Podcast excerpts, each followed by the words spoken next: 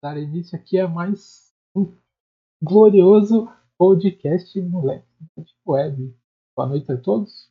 Sou Tony Codes e eu aprendo a programar todo dia.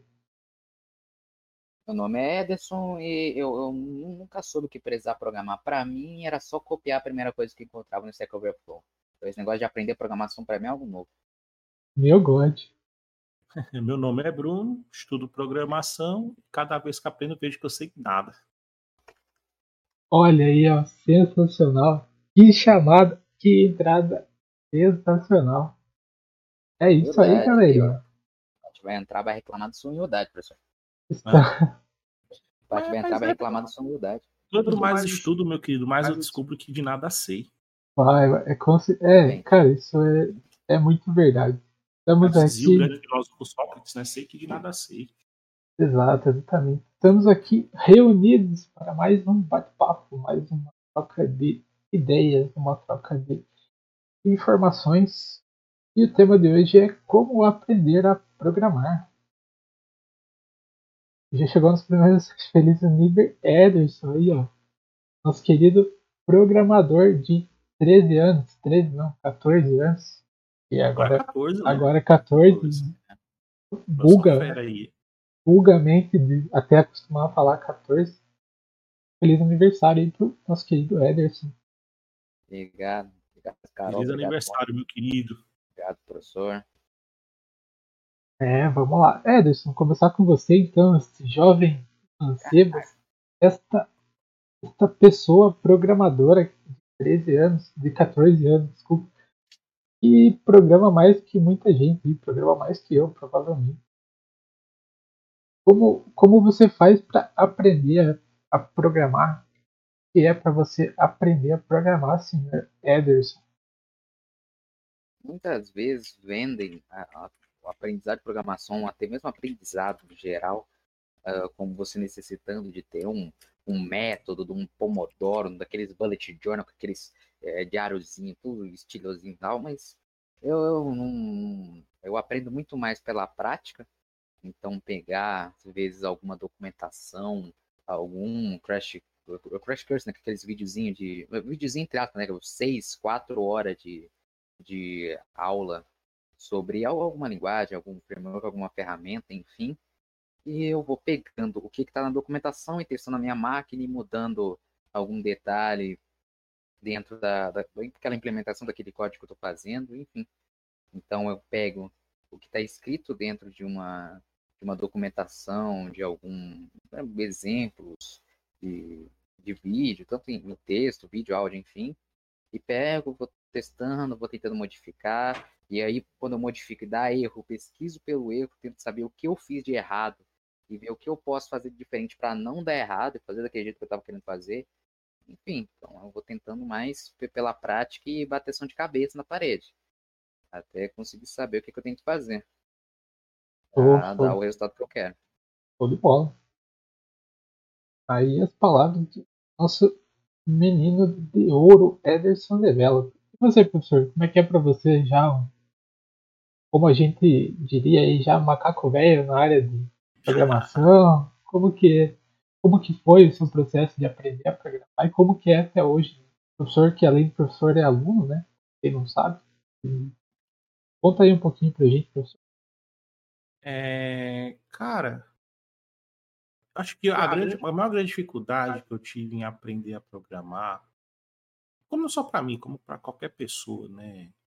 É o, é o início, né? Porque você não, não, não você não tem os, os, parâmetros, né, que eu digo, os parâmetros cognitivos ainda necessários, não tem ainda a forma de pensar necessária, você tem que se preocupar muito é, como representar, que você até, até às vezes sabe como as coisas devem ser feitas, mas você não sabe como representar aquilo de uma, uma forma que o computador entenda. Tá então, acho que esse, esse acho que é o primeiro grande obstáculo né, a você superar. Só que uma vez você superado esse obstáculo, né, é, aprender uma nova linguagem, né, né, é uma coisa até até divertida, né? Você começa a ver, comparar, a coisa que você faz numa lá, escrevendo 300 linhas de costas com outra, com uma linha e etc. Sim. E independente disso, né, acho que é muito como o Ederson falou, né, você aprender algo, não só programar, né, mas como, como qualquer coisa na vida, é, é a prática, né? Por exemplo, se você for, por exemplo, se for pegar eu, eu, olho muito pelo Heitor, né? O Heitor aqui, eu às vezes fico conversando com minha esposa, né? A gente fica observando as coisas que ele vai aprendendo e acha muito engraçado. Porque, por exemplo, eu não ensinei o Heitor a falar, nem Emanuel ensinou o Heitor a falar. Sim. Ele aprendeu sozinho olhando a gente. Né? E isso aconteceu com todos nós. Tá entendendo? Sim. Né? Então, é uma coisa inerente nossa a aprender e a gente dá nossos pulos. Né? A questão é que, com o passar do tempo, a gente perde essa característica de dar os pulos. Né? Você fica, recebe tudo mastigado, tudo que fosse uma caixinha, tudo. Siga isso que é a receita do sucesso, né? Faça isso que é sucesso. Você passa de ano, tira nota boa e etc. E a gente perde, né? Aquela a malícia de ali tentar executar. Se der errado, beleza, vou de novo, vou de outra maneira, né? É, a gente cultua muito a, a cultura do fracasso. Né? Ninguém quer fracassar porque o fracasso é ruim, porque o fracasso é dos fracos e tudo mais, sendo que é, o fra... é no fracasso que a gente tem mais sucesso no aprendizado, né? Então, eu acho que rir dos fracassos, né? E, e, e, se, e se felicitar nos sucessos, né? Porque é, acho que é o segredo, é isso aí, é ir para prática, mão na massa, é, sangue nos olhos, é como a gente costuma dizer aqui no Ceará, sangue nos olhos, e vai, e vai. E uma hora você consegue. Não tem, não tem segredo, não. Caraca, show de bola. Eu... De verdade, isso que o professor falou, questão de, de contexto, porque você, se você já sabe alguma linguagem, uma, uma linguagem, por exemplo, você sabe, a maioria das linguagens vão ter estruturas muito parecidas. Então, se você sabe uma, é muito fácil você pular a outra, porque você tem muito contexto, principalmente, uhum. daquilo. Então, é o que a gente chama, é o que a gente chama na, como, como sou professor, né? eu tenho que, eu acabo lendo, né? Tenho que ler alguns livros de pedagogia sobre ensino, aprendizagem, etc, né? Sim. E é o que a gente chama de subsunsor, né? O que é o subsunsor? É como se fosse âncoras que você vai colocando dentro da sua cabeça que você consegue pensar o, o, o que você está aprendendo, né? Por exemplo. Porque no começo, quando você não sabe de nada, né? O ideal é que jogue-se coisas em cima de você. Joga-se coisas novas em cima de você, você não vai entender nada. Vai vir aquele monte de enxurrada de informação, mas você não vai entender nada a princípio, e é natural. Por que, que acontece muito isso? Que é para os seus. Porque o, o aprendizado mesmo não ocorre naquele momento que você está vendo o conteúdo, seja com o professor, com o vídeo, o que for. Ele acontece posteriormente quando você dorme. Né? Porque quando a gente dorme, o, o cérebro é, é, ele pega aquilo que é de relevante no dia né, e ele coloca na memória de longo prazo. Né, porque tudo que a gente vai vendo durante o dia fica na memória de curto prazo, né, e depois, e muitas das coisas da memória de curto prazo ele, ele descarta naturalmente, né, você pode olhar, se você, se você for olhar agora, é, se, eu, se eu te perguntar o que, que você tomou café, né, é, você tomou no, no café da manhã, você vai até se lembrar, né, mas se eu te perguntar para você, me diga é, cinco coisas que são que estavam na mesa no momento, né? talvez você não se lembre de cinco coisas, né? Sim. Porque era uma coisa irrelevante do dia e o cérebro acaba descartando, é natural. Uhum. Então, em, o, quando a gente dorme, o cérebro pega as coisas mais importantes do dia, do, do, do, da memória de curto prazo, e escreve na memória de longo prazo. É aí que o aprendizado acontece. A questão é fazer esse momento que você está recebendo conteúdo ser um momento prazeroso, né? Ou um momento relevante para ti. Porque se você não faz isso relevante, o cérebro entende que aquilo não é relevante e acaba descartando, entendeu? Sim. Então, o aprendizado, né, por si, não acontece no momento que você está fazendo, mas ele acontece depois. Né? Entrei ele... sem correndo. Oi, Paty, tudo bom? Oi. E saiu. Ué? Saiu. Pediu e saiu. Tinha aí, alguém bem, alguma pessoa boa pra gente fazer as perguntas, mas não. É. Entrou e saiu. Entra aí, fica então, à vontade. Isso, cara. Você tentar no começo, quando você já tem uma base, né? Você já tem subsunsores na sua cabeça que você consegue pegar as outras coisas no contexto e puxar, né? O problema é no começo quando você não tem esse subsunsor, né? Você não tem nada para se basear, para comparar, para fazer referências, né? Numa, coisa nova. Mas quando você tem para aprender outras, é muito mais fácil. Sim, sim, sem dúvida. É, isso que o professor falou é importante. É, negócio de ser prazeroso, né? Cara, você tem que gostar de aprender a programar. Tem que gostar de aprender um novo idioma. Gostar de aprender a dirigir, se for o caso. Enfim, você tem que gostar, é muito importante, ajuda muito no, no processo do, do, aprendizado como, como um todo. É, e, e, não necessariamente gostar, é, Tony, é porque é uma coisa interessante. Ó. Você pode ver que se a gente lembra muito das coisas boas e das coisas ruins. Né? Ninguém gosta das coisas ruins que acontecem na nossa vida, uhum. mas tem coisas ruins que ficam marcadas na nossa memória. Sim, Porque é, é um sentimento tão forte, né? Que o cérebro achou que aquilo, julgou aquilo importante e gravou, entendeu? O aprendizado tem muito a ver com o sentimento que você tem naquele momento, né? Um sentimento de prazer, o cérebro ele guarda porque ele quer sentir aquilo de novo outras vezes, entendeu? Então ele guarda aquilo como uma coisa boa. Em, uma dor que você sente, ele guarda aquela informação como uma coisa ruim para evitar de você sentir de novo, entendeu? Então, quando você tem um sentimento associado ao aprendizado, né? É, o ideal é que seja um sentimento bom, né? Um sentimento de prazer, um, um sentimento que te faça feliz, que te faça para cima, né? Você potencializa mais o seu aprendizado, né? E quando você tem um sentimento negativo, você é, é, coloca o seu aprendizado lá para baixo. Vide, por exemplo, né? Matemática. As pessoas não nascem não gostando de matemática. Ninguém nasce não gostando de matemática. A gente aprende a não gostar de matemática. É verdade. E esse sentimento de não gostar a gente carrega muitas vezes pro resto da vida, se achando incapaz de aprender matemática, por exemplo. Eu estou dando só um exemplo. Matemática é um exemplo comum a maioria. Sim, sim. Uhum, perfeito.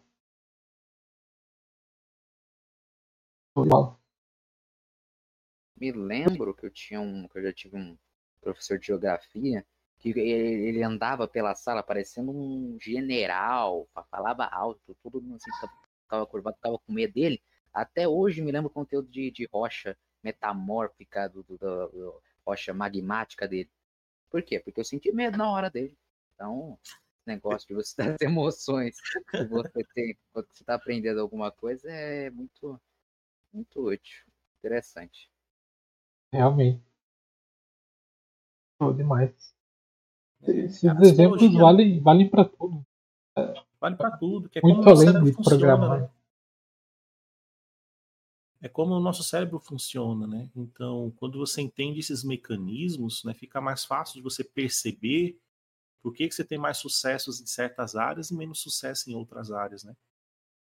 Quando você fala em termos de aprendizado. Sim. É, é bem isso mesmo. E... Como que você aprende, Tony? Cara, eu aprendo pesquisando muito. Né? Aprendo muito com pessoas da, da área. Tenho muitos amigos e conhecidos que programam. Então, antes até de me aprofundar na linguagem, peço ajuda. Já de saída, já peço ajuda. Converso bastante. Tento ver se tem alguma comunidade para tirar dúvida e para me ajudar. E aí começo a, estudar. E aí tem que estudar, cair de cabeça, estudar e tentar errar e não ter medo de errar. E, e é acho que é assim que você aprende algo novo, não só programação, mas e hoje especificamente falando de programação. E quem está começando, acho que antes de qualquer, qualquer linguagem, acho que é o que todo mundo talvez fala e talvez seja a maior verdade desse mundo de programação é aprender a lógica de programação. Antes de aprender qualquer ferramenta, qualquer IDE, é ter uma base você aprender a lógica e posteriormente você aprende alguma ferramenta, alguma ideia, alguma sintaxe, porque você já vai ter a base que, que é essa lógica de programação. Para vocês é, é, verdade isso? É, isso é um mito? Isso é verdade? Isso tem sentido ou não? Ouvindo vocês aí. Quer começar, Ederson? Pode ser. Eu, eu me lembro que quando eu comecei a aprender, eu não aprendi lógica de primeira, pulei totalmente a lógica. E eu comecei direto com linguagem de programação. Acho que isso depende também muito da linguagem que você está usando. Por exemplo, no meu caso específico, eu aprendi primeiro Python, comecei com Python. Python é uma linguagem que é quase que um a, a, o algoritmo, é, a lógica do algoritmo, né? Você escreve o algoritmo na mão, pô, até que razoavelmente parecido. Né? Então você não acaba tendo tanta dificuldade, no, no caso, com, com Python, também depende de pessoa para pessoa, é, mas Claro, se você começar a aprender de começo linguagens mais complicadas, como C, por exemplo, é muito bom que você tenha alguma lógica, alguma base boa em algoritmo, em lógica computacional em geral, porque isso vai te facilitar muito, no geral, até mesmo se você começar com linguagens mais fáceis como Python, para você conseguir pensar no algoritmo, para você conseguir pensar em como que você guarda uma coisa em uma variável, como que você consegue fazer suas operações, condições, estruturas, enfim. Uhum. Então, então isso depende muito da linguagem que você está começando. Se for uma linguagem um pouco mais simplificada, vai ter uma, uma necessidade estrita menor.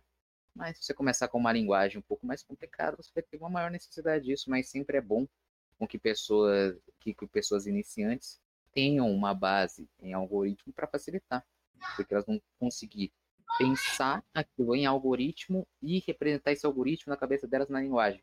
Eventualmente isso vai começar a se tornar mais instintivo, instintivo para elas.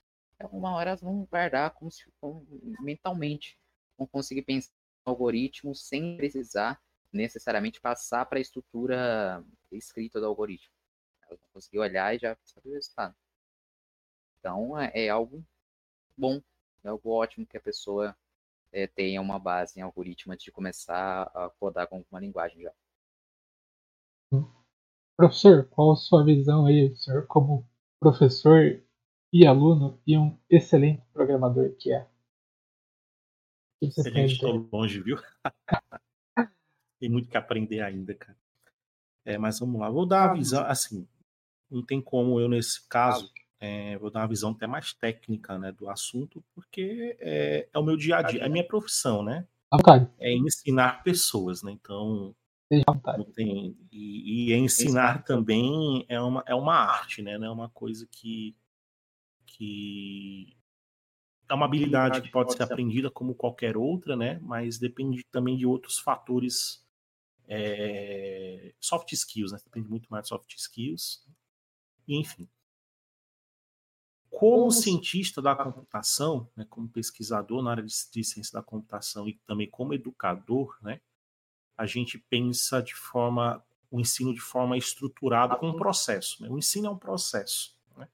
Você está pegando ali ao, ao alunos, você está ali com alunos e alunas que, que estão ali por algum motivo, né? não se sabe se qual, e que quer para aprender, às vezes está ali porque deseja aprender, às vezes está ali porque o pai e a mãe obrigou, às uhum. vezes está ali porque não tem. É, tem. Isso aí eu não tô. Pior que tem mesmo. Tudo, tem de tudo, cara. Você, é... Nem todo mundo que está ali na sala de aula, ele está ali porque quer. Está ali por algum outro. Ele tem um motivo para ele estar ali. Mas não necessariamente é porque ele quer estar ali. Né? E isso, isso é válido. Mas só que, independente disso, você tem que ensinar e, aquela pessoa, e, ter, e uma forma da pessoa ter o maior é, probabilidade de sucesso de aprender. Né? Então, quando a gente pensa em algoritmos, a gente tenta pensar de uma forma estruturada, né, de como ensinar isso de forma que seja replicável para o maior número de pessoas. Porque também a forma como um, determinado professor ensina não significa dizer que todos os alunos que passarem por ele vão aprender. Né? Porque o aprendizado é uma coisa pessoal. Eu só facilito o processo. Mas a, o, o, ato de aprender, ele é da pessoa. Se a pessoa quer aprender, meu amigo, ela pode ter as condições mais adversas do, possíveis do mundo. Ela aprende. Né? Você vê tem pessoas que têm condições de pagar uma, uma boa universidade, né? tem casa, carro, comida, roupa, tem tudo na vida, né? É, paga uma ótima universidade e não aprende.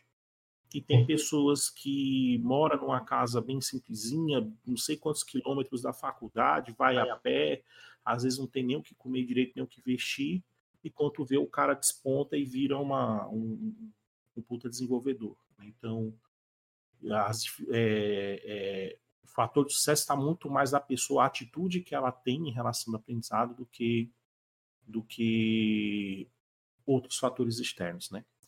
Então, algoritmos, quando a gente. Acho que a lógica de programação, que a gente chama mais de algoritmo, né? Que o algoritmo é uma linguagem, é uma formalização mais abstrata, que ela é independente de linguagem de programação, ela é independente de forma de, de, de, de representação, né? Eu posso representar um algoritmo com linguagem de programação, como a gente está acostumado. Eu posso representar um algoritmo em português ou em inglês ou em qualquer outro idioma. Eu posso representar um algoritmo, um circuito elétrico, um, um circuito eletrônico, é possível. Né? Eu posso fazer. E antigamente, porque se não fosse assim, a gente não tinha computador, né? Porque você tem lá um circuito para fazer soma, um circuito para fazer multiplicação. Tu pode pegar uma, uma, uma, equação matemática e representar em circuito elétrico e ela te dá a resposta, enfim. Sim. Então você tem N formas de você representar um algoritmo. Então, quando a gente faz um, a gente começa o um ensino de algoritmos né, no, no curso, né?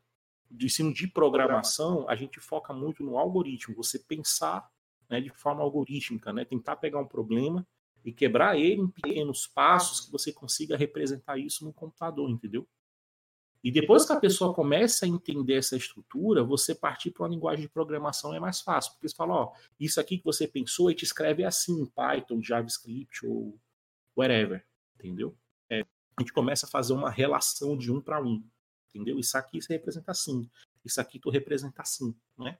e ele perceber que isso se repete. Né? Então, você dominando esse conjunto mínimo de, de, de, representações, você consegue reaplicar ele em diversos problemas. Né?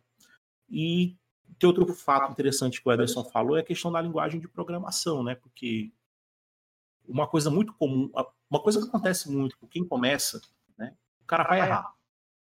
A pessoa que está que tá aprendendo, ela vai errar. Ela vai errar. Entendeu? E, e, o erro é uma coisa ruim, é uma coisa boa. Mas no começo, né, no começo, por experiência própria, é bom a pessoa ter um, um, uma ferramenta que ajude ela a entender onde é que ela está errando. Né? Por exemplo, o Ederson citou o C. Né? O C como linguagem de programação é uma linguagem simples. Linguagem de programação simples. Não é difícil C. Agora, quando tu erra em C, o erro que ele te dá do, do que você fez de errado é, é tosco. Tem hora que você fala, meu filho, tu errou. Ele não te dá, às vezes, nem onde, nem o que e tal. Simplesmente fala, errou. Né? E aí, para quem não sabe de nada, ver um negócio desse que não dá dica nenhuma, aí o cara fica mais perdido porque segue tiroteio, né? Diferente de Python e JavaScript, que ele já é mais, ó, você errou nessa linha, nesse canto aqui e tal, e é mais fácil você pesquisar e encontrar o, que é que está errado, né? Então, também a linguagem de programação inicial que te dê suporte para quando você errar, que tem uma comunidade ou alguém você se, se apoiar para poder te auxiliar nesse processo ajuda pra caramba, né? Sim, sim, sem dúvida. Que, o que eu falo é referente à lógica de programação. Eu aprendi, aprendi lógica, o primeiro todo código, o primeiro algoritmo que eu escrevi foi num pedaço de papel. E dado um problema que a professora tinha dado, a gente tinha que escrever num papel através de lógica como a gente resolveria aquilo. Então, a pessoa, tipo, é, tu não precisa necessariamente ter um computador e uma linguagem por trás rodando para aprender lógica que vai te servir de base para tu aprender uma linguagem de programação. É nesse, nesse sentido, assim, sabe? É, não, até uma receita de bolo é um algoritmo, né? Você pegar uma receita de prato de cozinha é um algoritmo, tem a forma de preparo, né? Tem os, a forma de você colocar os ingredientes. Então, não necessariamente a gente faz algoritmos só programando em um computador. Entendeu? Tem muitas coisas no nosso dia a dia que intuitivamente nós fazemos de forma algorítmica. A gente só não para para analisar isso, esse fato, entendeu? Sim, sim. Uma das primeiras coisas que eu fiz antes de acessar um IDE para colocar o código foi teste teste de mesa. Uhum. A gente responde, eu fazia no papel, lia o algoritmo e ia respondendo no papel a saída que ia acontecer no, no compilador ou na, na linguagem. Foi bem interessante. Eu não sei se aí vocês já trabalharam, já fizeram teste de mesa. Não sei se é comum aí na faculdade, mas na minha época. Eu faço, eu que, faço. que eu fiz era bem comum. Então, geralmente, quando eu, eu ensino lá, né? Principalmente lá na universidade tem uma lousa digital, né? Que eu dou o maior valor. Da mesma forma que eu tenho aqui, quando eu faço nas lives, tenho a mesa digital, né? Que eu fico representando as coisas. Aí eu tenho lá a lousa digital, né? E eu pego, eu, mesmo, eu faço o papel do compilador, né? Coloco a memória RAM e fico, ó, quando executo isso aqui na memória RAM assim e tal, fazendo esse testezinho com eles, como fosse um debug, né? Pra eles entendendo o que é que tá acontecendo. Mas a gente, a gente chega lá e faz também. Eu gosto, né? Sim.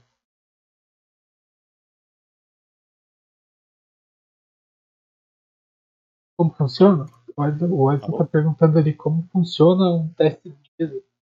O- Você faz no, no papel mesmo. Você, no meu caso lá na, na faculdade, você lia o algoritmo, tinha um pseudo algoritmo escrito no papel, numa folha de papel, e você lia aquele algoritmo do início ao fim e ia escrevendo as saídas num, num papel, para distribuir para um compilador uma ideia e, e programar de fato.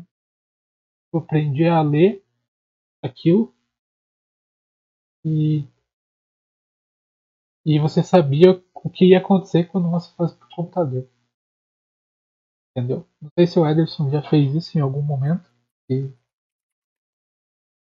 acho que É só os veião, é só os veião. É só os veião que faz essas coisas. É isso, só, é só, Só os coisa de idosos de terceira idade. É, Inclusive, eu provei lá na, na, na universidade, os alunos podem fazer teste de mesa na mesa e apagar depois. Tá ótimo. Ó, Ótimo. Meu meu O Deus. pessoal faz muito isso lá, na verdade.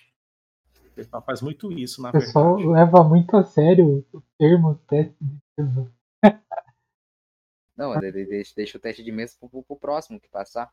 No outro período, já vai saber o output do programa. É, ah, não, eu já, fico, eu já marco a cadeira lá, que é pro quem, quem tava lá, eu já deixo marcado depois, para na hora da nota, né? Tem a marcação também. Hum. É, mas aluno, aluno é o bicho mais, mais parecido com gente que tem na face da terra, meu querido.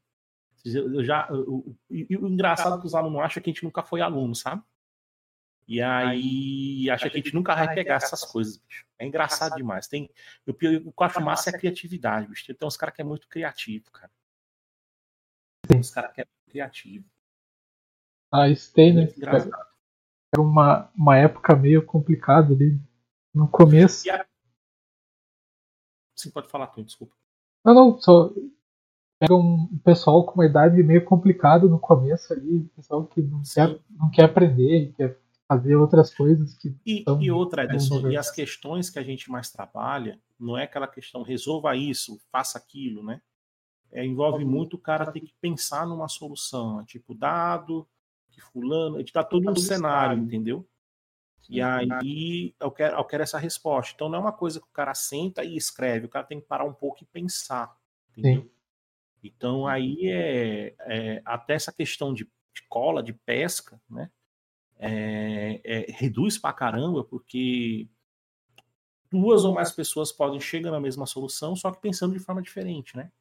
Então não tem como exatamente duas pessoas pensar daquele mesmo jeito. Sim. Entendeu? Entendeu? E, e, outra- e às vezes leva tempo do cara pegar, pensar a solução, fazer e depois passar pro outro, entendeu? Entendi. Nem se mudar as palavras, porque eu, eu- eu me lembro que quando eu passava ta- tarefa para os meus amigos, eu passava tarefa e pedia para eles mudar as palavras. Nem mudando as palavras dá pra. É porque, por exemplo, eu, eu peço para apresentar. Então o cara Ah, pode mudar a palavra, aí o cara assim explica aqui. Aí se não souber explicar, não fez. As tarefas que eu penso, é, geralmente eu não gosto de aplicar prova, eu odeio prova. Prova para mim não mostra que a pessoa sabe ou não sabe, certo? Então eu evito ao máximo, uma vez ou outra na vida perdida que eu passo uma prova. Eu não gosto de prova, né? Eu gosto de trabalhos práticos. Eu gosto de passar, eu dou, pego a situação, passo para a galera um trabalho prático, né? E dependendo se eu tenho tempo ou, ou, ou tal, eu peço para a galera apresentar para mim, entendeu? Os trabalhos. E a apresentação é apresentar mesmo, funcionando, abrir código fonte, cara, me explica isso aqui, por que, que tu fez dessa forma, extraindo para ver se a pessoa sabe. Porque quando a pessoa sabe o que ela fez, né, ela te explica, ela te explica ali de boa. E quando o cara não sabe, cara, ele começa a enrolar. Ele, ele, e, e, começa a te enrolar ali, inventando coisa e tal, ou lendo o código. Eu falo, não, cara, não, não quero que você leia código, quero que você explique o código. E aí tu começa a ver quem que fez e quem não fez, entendeu? Sim. Aí, aí que você descobre que quem fez o trabalho, quem programou e quem, aprendeu, né? quem, não, só, não quem, fez, só enrolou, quem, quem só levou. Né? Exato.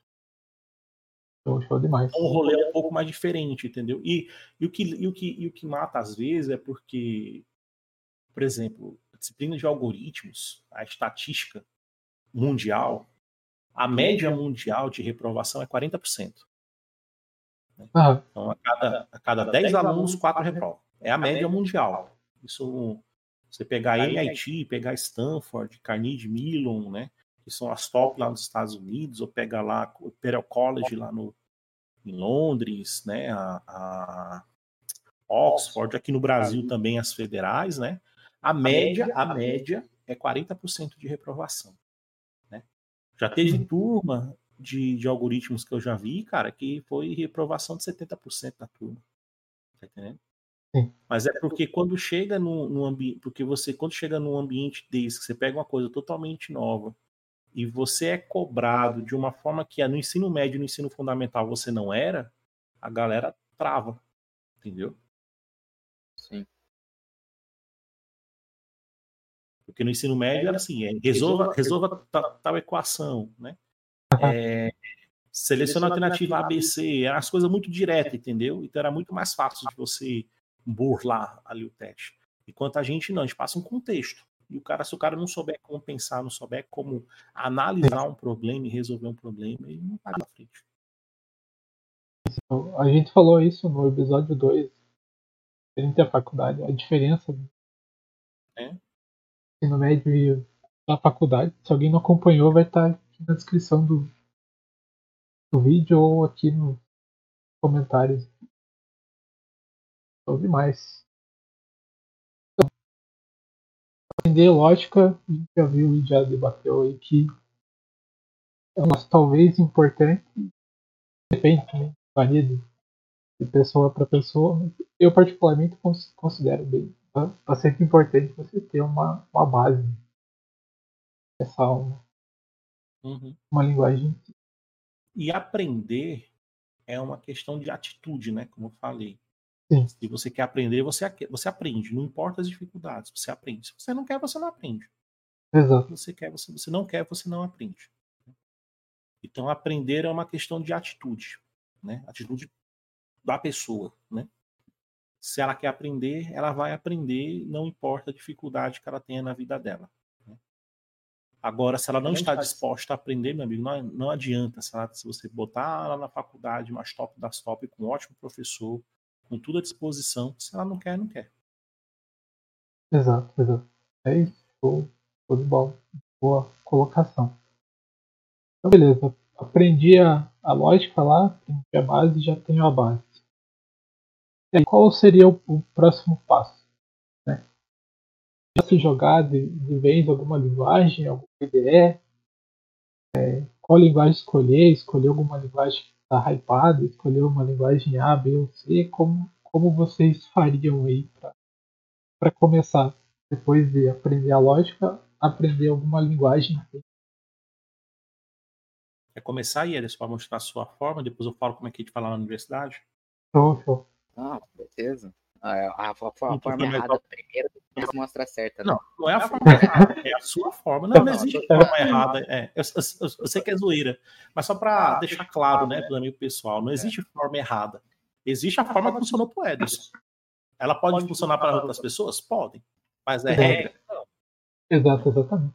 É, da mesma forma, a forma que eu vou falar que a gente faz na universidade é a nossa forma de fazer. Ela vai, ela, ela é a correta? Pode ser que sim, pode ser que não, mas é a forma que a gente está testando. Né?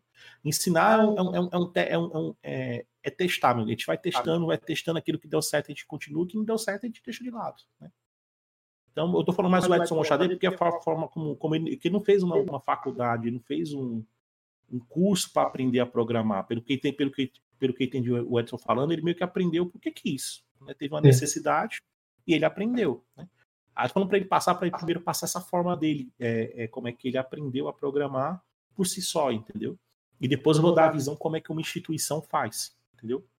Poxa. Só para é. deixar claro, Edson, não é, não é brincando, discriminando, não. Sim, sim. Faz sentido. Sim. É, o primeiro, eu me lembro, uh, quando, quando eu aprendi a, a, base, digamos, né, como que eu, como, como eram as estruturas, como que eu fazia as operações, enfim, eu, ao longo do tempo, eu, ó, isso no meu caso específico, é, na minha época meu computador era tão ruim que eu não conseguia abrir uma IDE e o navegador ao mesmo tempo no Windows. Então eu acabei tendo que mudar para um Linux, né? E aí, no caso, em um, um, sistema Linux, eu comecei a ver que as coisas que eu conseguia fazer usando Python, no caso, ou alguma outra linguagem de programação, eu podia acabar facilitando algum processo que eu tinha.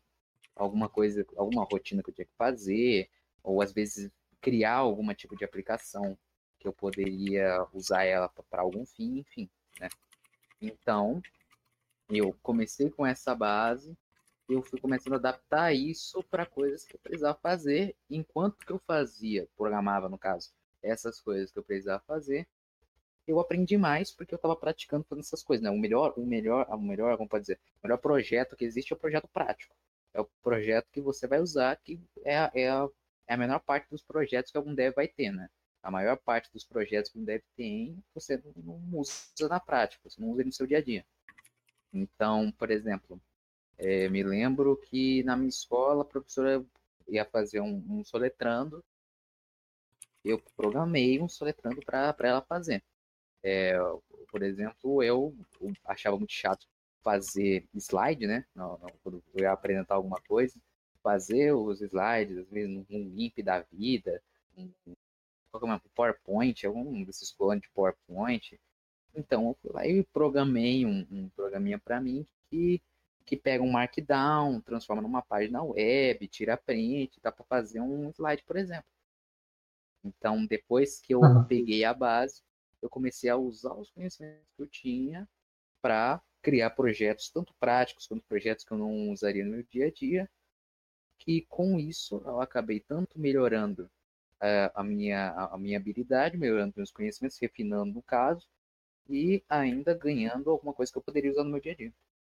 Então é essa a principal coisa que eu faço com, os, com a, a, base, no caso, né, depois da base fazer projetos práticos e projetos no geral, tanto que você vai usar quanto que você não vai usar, com tanta veracidade, voracidade.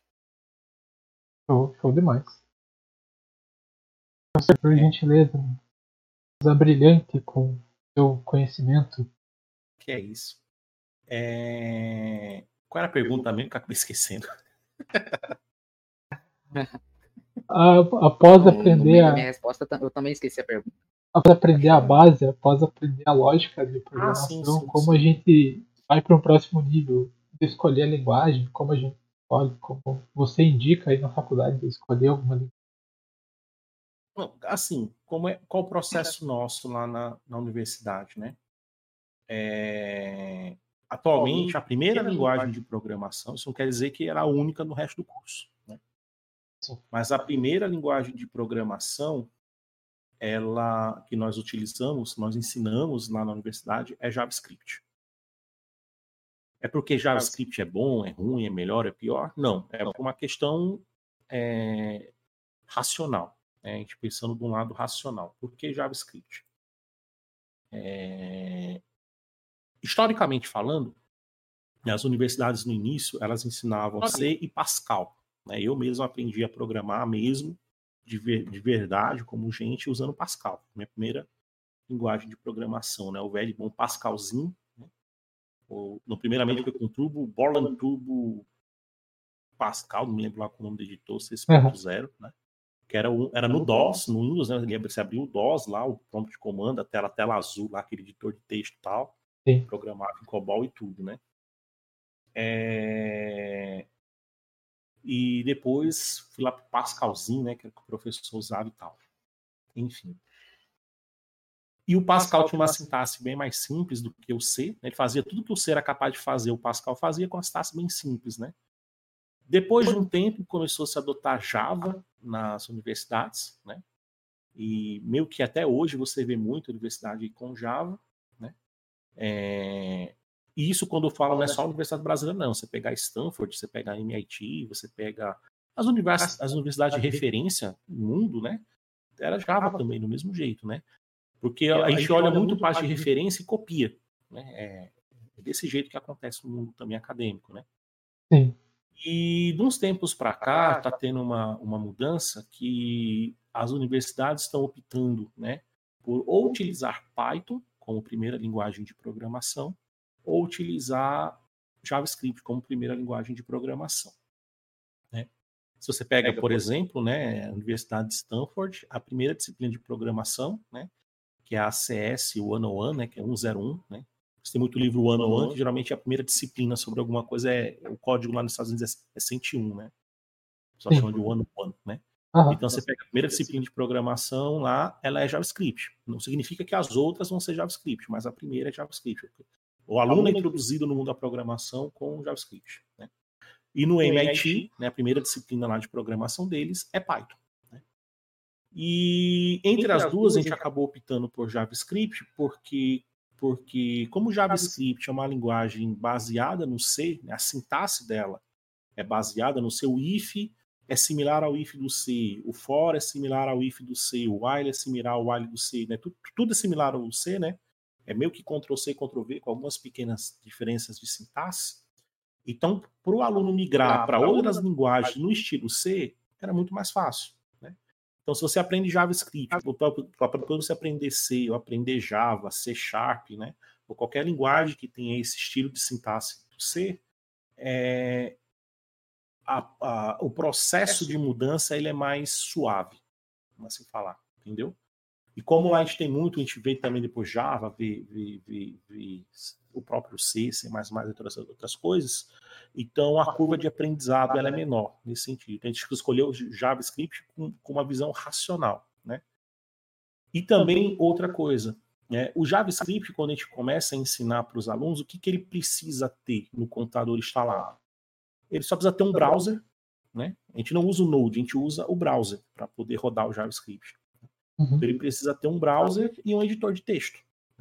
Então, a infraestrutura necessária para ele, e esse editor de texto deixa aberto. O cara pode usar o Notepad, o Visual Studio Code, Sublime, a gente deixa à vontade, né? Porque até o bloco de notas, se ele quiser usar, tá à vontade, né? Uhum.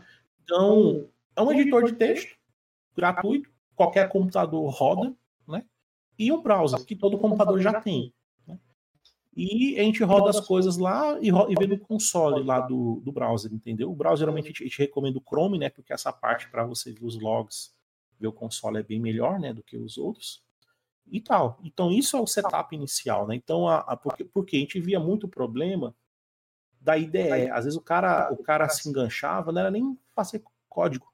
Era pegar, ter que montar a IDE, configurar a IDE, ter que clicar para funcionar as coisas e etc e o cara ficava enganchado por besteira, que não era nem coisa é, da disciplina, que é, que é programação, entendeu? Era coisas alheias. E a gente começou a tirar esses empecilhos para focar realmente no que é necessário, né? Então, esse é o caminho que a gente começa. E lá a gente começa a ver os algoritmos, e aqueles novos, aqueles novos algoritmos fundamentais, que eu estou até usando aqui na live, naquela, naquele meu conteúdo lá de algoritmos e programação de computadores, é o que a gente também usa lá, entendeu? Então a gente começa com aquilo ali, né? E depois a gente vai fazendo, vai, vai passando para ele outros probleminhas, outros probleminhas. É problemas simples, né? Tipo, uma empresa né, quer calcular os salários dos funcionários, né? Que vai, vai ter 5% de aumento e um desconto lá de tantos por cento do imposto de renda, é isso aqui, faça um programa que resolva isso, né? E aí começa a pegar situações dessas e vai, vai criando para a pessoa exercitar. Quando passa desse momento, qual é a escadinha que geralmente é feita, né? É, a pessoa aprende lógica de programa, algoritmos, né? Lógica de programação. Aí vai para orientação objeto, né? Que é aprender a linguagem orientada a objeto, né? E depois vem para a estrutura de dados. Né? Vem nessa, vem nessa sequenciazinha, né? É... Precisa ser assim para poder evoluir? Não, não precisa ser assim.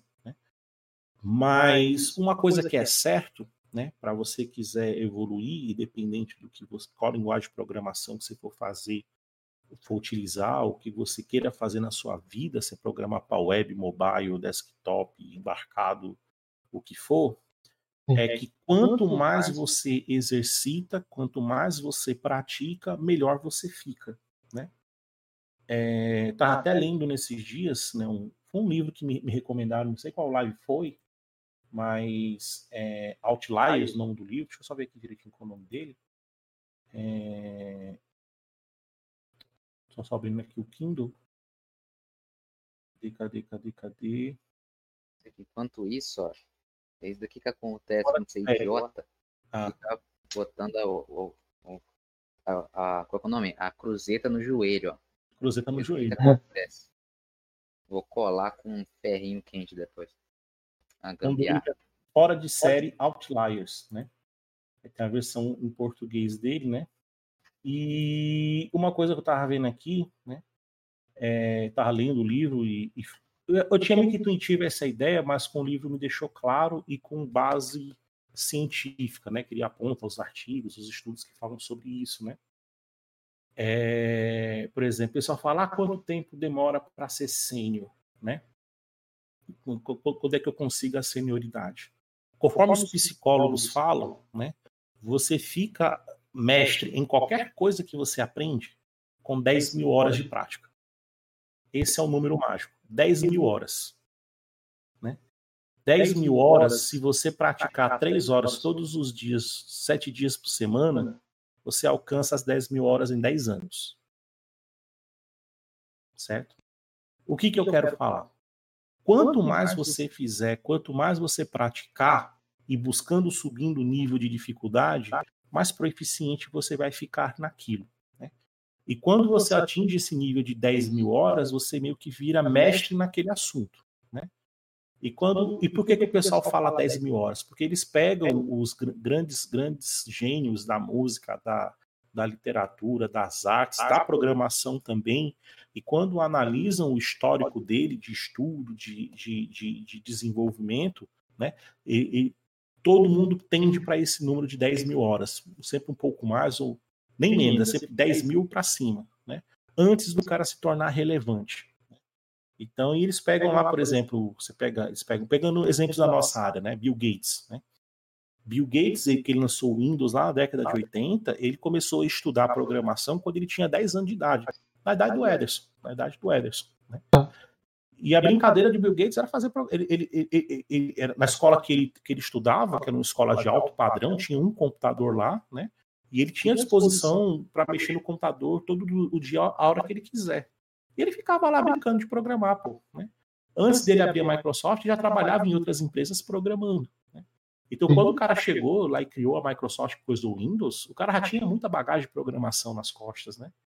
Você pega aí Steve Jobs, antes de Steve Jobs ser Steve Jobs, ele já tinha muita bagagem de, de, de, de coisas na, na, nas costas dele. Steve Wozniak também abriu o, o a Apple junto com ele. Né? Então, essa galera que você pega aí, que hoje a gente é referência na área de tecnologia, quando você pega a biografia dos caras, os caras começaram a, a programar ou trabalhar naquela área dele há muito tempo antes, pô. só que depois chegaram num nível de excelência tão grande que conseguiram ser o que são. Né?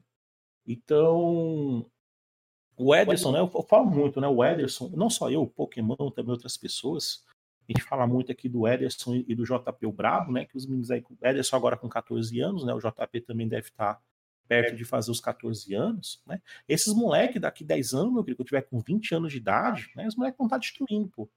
Porque já estão fazendo essa base, essa, essa conta de 10 mil horas, já estão começando de agora, entendeu? Então, quando eles tiverem 20 anos de idade, eles vão estar muito melhor do que muita gente. Até eu, por exemplo, eles vão estar muito melhor do que eu. Né? Porque eles fizeram. O que eu comecei a fazer, eu comecei a fazer nos meus 20 anos de idade. O Edson já, já, começou na, com uns 13, pô. Com 13 não, né? Que com, e, e, você começou com 10 anos, não foi, Ederson, programar? 9, 10 anos, você falou? 12, né? Então, então, quando ele chegar aos 20 anos, 22 anos, o moleque vai estar destruindo, pô. O moleque vai estar destruindo.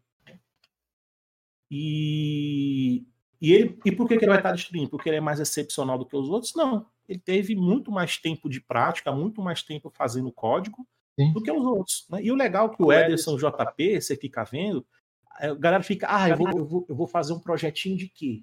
Eu não sei o que fazer. Ah, meu Deus do céu, só tem coisa difícil. Os caras pegam, não, cara, eu vou pegar, vou fazer um, uma funcionalidade aqui pro meu, pro meu bot. O cara vai lá e faz. Pá. Se vai dar certo ou não, eles, eles não estão preocupados. Uhum. Uma coisa que eu acho legal do Ederson e do JP é isso. Se vai dar certo ou errado, pouco importa. Eu quero tentar. E, deu, e, e, seja o que Deus quiser. E seja o que Deus quiser. Né? E, e, e eles vão fazendo, pô. Você vê lá o JP fazendo, ah, fazer aqui o layout não sei o que, fazer o layout não sei o que, uma funcionalidadezinha aqui para dar RT não sei o que, coisa simples tal, mas que vai dando experiência, pô. E isso é o que faz a diferença na pessoa ser proficiente. Então, acho que o próximo passo, independente de linguagem de programação que você aprenda, independente do que você queira fazer na sua vida, cara, praticar, praticar, praticar.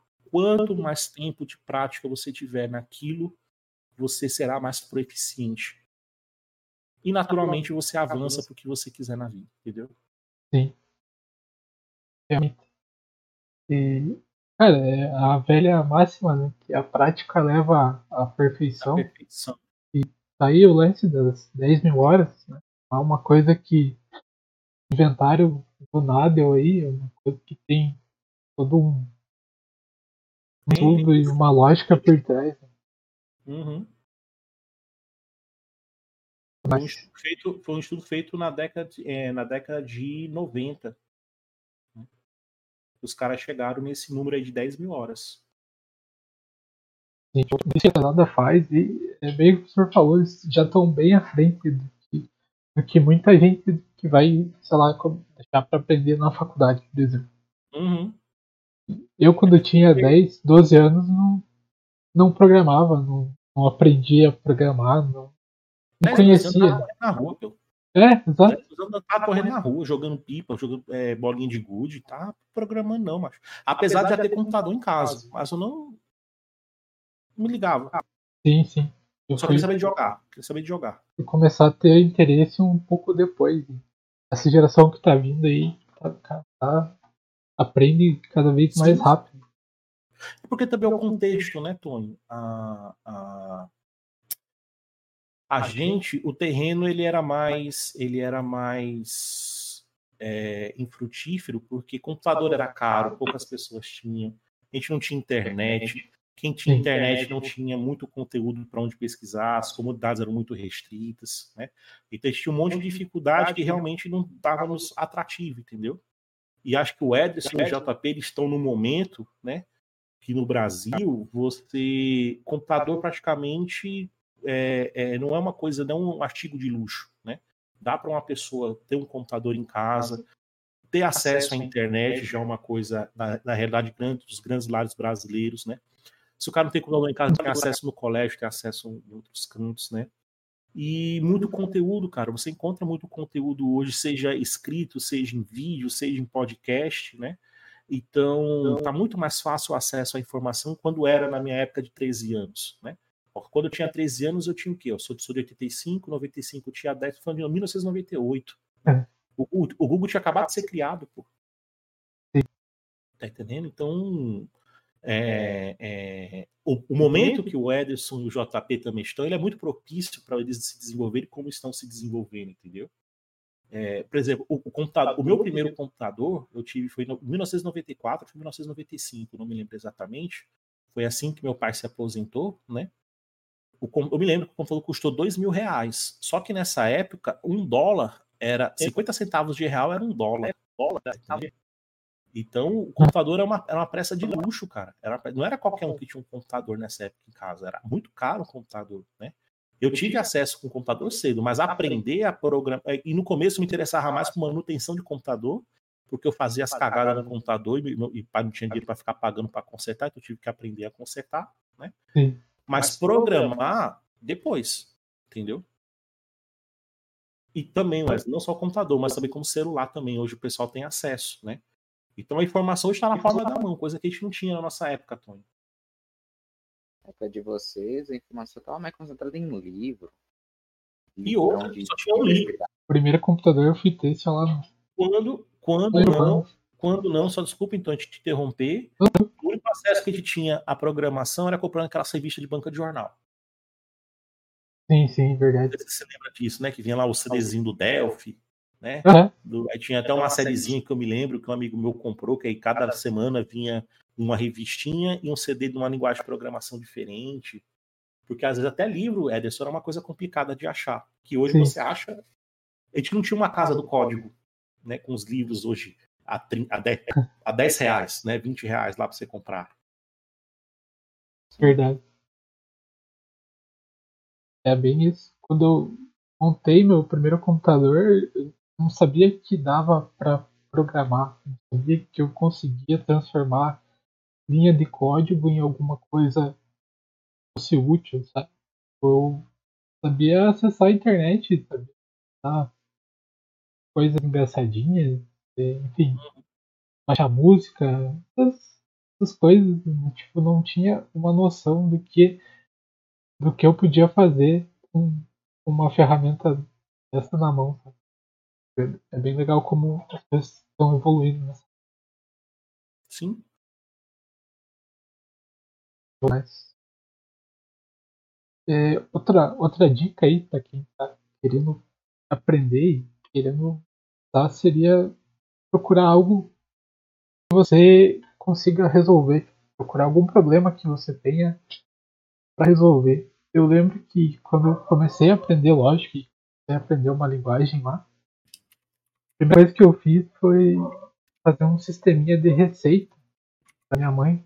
Minha mãe anotava as receitas num caderno. Aí eu fui lá, fiz uma tabelinha no banco de dados, lá fiz um sisteminha que ela podia cadastrar a receita dela no computador. Ela podia fazer uma pesquisa, ela podia emitir um relatório que saía bonitinho lá na impressora a receita que ela queria. E, era um problema, não sei se era bem um problema, mas era uma necessidade que eu enxerguei na época. Algo que conseguia transformar linhas de código em algo útil e serviu bastante para aprender e a melhorar a programar. E aí ela ia, anotava as receitas, na hora de fazer ela, ela continuava olhando no caderno, porque o sisteminha era legal, funcionava, mas para ela funcionava olhar no caderno na receita. Então. Mas foi algo que para mim serviu. Eu não sei se vocês também concordam, às vezes procurar algo que algum problema que você tenha, algo para resolver e tentar fazer isso com programação. O que vocês acham a respeito disso?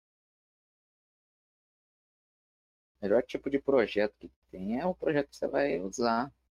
Bom, tem, tem gente, tem, sei lá, uns 60, 70, 80 repositórios, não usa nem metade na prática. Então, os projetos práticos são muito melhores do que os, os projetos que você cria lá e, e, e deixa num GitHub da vida depois, apodrecendo.